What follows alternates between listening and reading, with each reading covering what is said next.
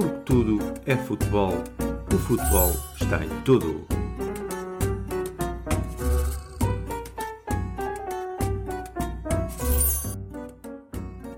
Sejam bem-vindos ao podcast Porque Tudo é Futebol e o futebol está em tudo.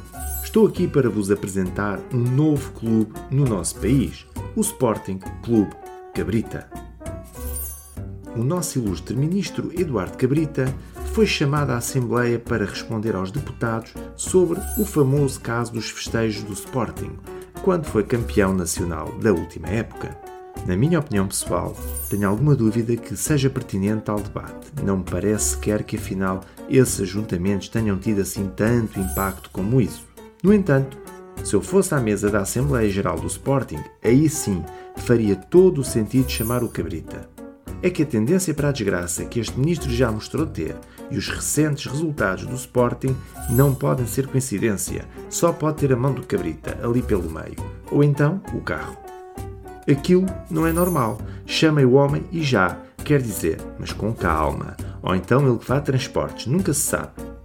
Ainda sobre a pandemia, é engraçado que vivemos atualmente numa fase mais ligada à sustentabilidade ecológica e energias renováveis, ou seja, vivemos um momento híbrido, como aos automóveis. Basta andar pela rua e ver a quantidade de gente que anda com ou sem máscara. Vemos pessoal super à vontade, sem máscara, tocar em todo o lado com as mãos, sem stress algum. Abrir portas, fechar portas, subir, descer, entrar no elevador, chamar o elevador e por aí adiante. E também vemos gente com duas máscaras em simultâneo, mais viseira, e óculos de sol dentro do supermercado e, claro, luvas de plástico. É engraçado que quando estes entram em algum lugar e tentam abrir a porta quase sem tocar, principalmente se levarem as mãos ocupadas com as compras. É de morrer a rir. Esta imagem faz-me lembrar aqueles golos ou autogolos de carambola em que a bola bate nas pernas de dois ou três jogadores, vai à trave, vai ao poste, vai bater nas costas do guarda-redes, vai outra vez ao poste, desliza sobre a linha de baliza, bate no outro poste e só depois entra na baliza. Claro, depois do defesa tentar in extremis aliviar, mas no fim de pronto, ao chutar a bola, esta bate na outra perna e entra finalmente dentro da baliza. Ou então, o gol anulado ao Taremi contra o Atlético Madrid.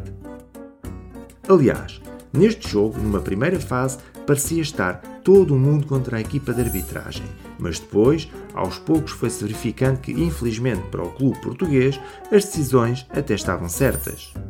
Não sei se os árbitros já estariam até munidos com os novos óculos da Ray-Ban. Ainda não ouviram falar? Vá, vão lá ao teu Google e depois voltem. Os novos óculos Ray-Ban são inteligentes, isso mesmo, inteligentes a marca de óculos, em parceria com o Facebook, lançaram uns novos óculos com os quais se acede às redes sociais, tiram fotos, dá para falar ao telefone e sei lá que mais, e se calhar até fazem o almoço. Este modelo já foi lançado em alguns países daqueles mais desenvolvidos. Daqui a algum tempo chegarão a outros, e depois à Europa, e claro, um dia também chegarão cá a Portugal. Isto com um bocadinho de sorte até vem servir bem aos árbitros para estarem a ver as jogadas em tempo real e simultaneamente as jogadas mais polémicas em feed dentro dos próprios óculos. Lá vão os vídeo-árbitros para o desemprego. Mas claro, isso pouparia tempo e daria talvez até para uma melhor interpretação das jogadas. Agora, era importante fazer um seguro para o equipamento. Não vale uma bolada ir de encontrar a cara e os óculos dos árbitros e depois danificá-los. Ou então, o Pep estar em jogo e sem querer, atenção que estou a dizer sem querer, mas a fazer o gesto das aspas com os dedos, a dar um murro na cara do árbitro. Ainda sobre os óculos, é curioso porque quando era miúdo falávamos muito, eu e os meus amigos, na possibilidade de existência de uns óculos assim futuristas, óculos multifunções, mas na altura falávamos de uma visão raio-x. No entanto, não era bem para o futebol que estávamos a pensar. Bom, se alguém souber deste modelo de óculos, faça o favor de contactar. Não é para mim, claro, é para um amigo. Esta semana, à pala das autárquicas, sou obrigado a fugir ao tema do futebol e abordar o automobilismo. Ah, pois é. É que foi inaugurado um novo circuito de grande turismo. Uma pista que vai do Algarve a Lisboa e foi inaugurada pelo nosso Primeiro-Ministro, que o fez em tempo recorde, 1 hora e 40, para deixar um comício lá embaixo e abraçar outro cá em cima. Ou então, isto do circuito é tudo mentira e simplesmente António Costa anda a passar muito tempo com Eduardo Cabrita. Muito obrigado por estarem desse lado.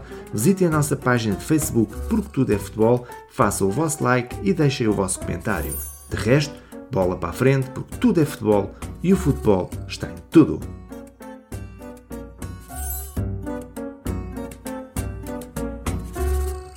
Porque tudo é futebol, o futebol está em tudo.